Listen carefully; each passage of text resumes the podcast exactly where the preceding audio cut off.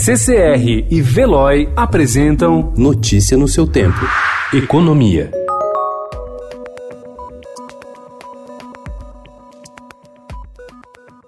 Com a retomada lenta do emprego, que vem sobretudo por meio de vagas de baixa remuneração e o número ainda expressivo de desempregados, o salário mínimo se tornou praticamente um teto para muitos trabalhadores.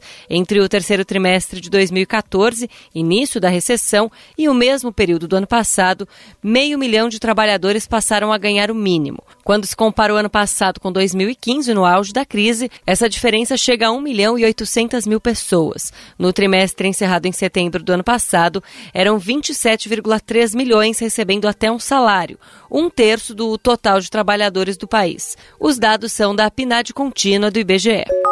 Mesmo com o reajuste, este mês o novo salário mínimo está longe de atender às necessidades de uma família. Segundo cálculos do Departamento Intersindical de Estatísticas e Estudos Socioeconômicos, o DIESE, os R$ 1.045 são suficientes para comprar apenas duas cestas básicas e um quilo de carne. Idealizado para suprir os gastos com vestuário, higiene, alimentação, transporte e moradia, o mínimo é gasto sobretudo com os últimos três itens. Para o Diese, a remuneração ideal para sustentar uma família de dois adultos e duas crianças é de mais de 4 mil reais. price.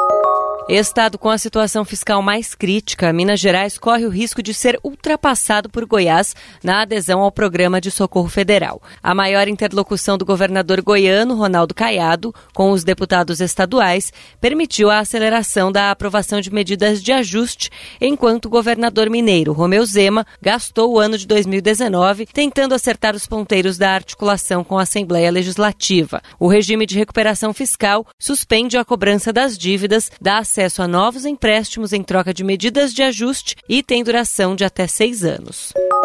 Presidente Jair Bolsonaro indicou ontem, por meio de sua conta no Twitter, que deve encaminhar uma proposta ao legislativo para alterar a forma de cobrança do ICMS que incide sobre a gasolina e o diesel. A ideia é acelerar a chegada dos cortes feitos nas refinarias pela Petrobras ao consumidor. No post, o presidente propõe a incidência de um valor fixo de ICMS por litro e não mais sobre a média do preço cobrado nos postos.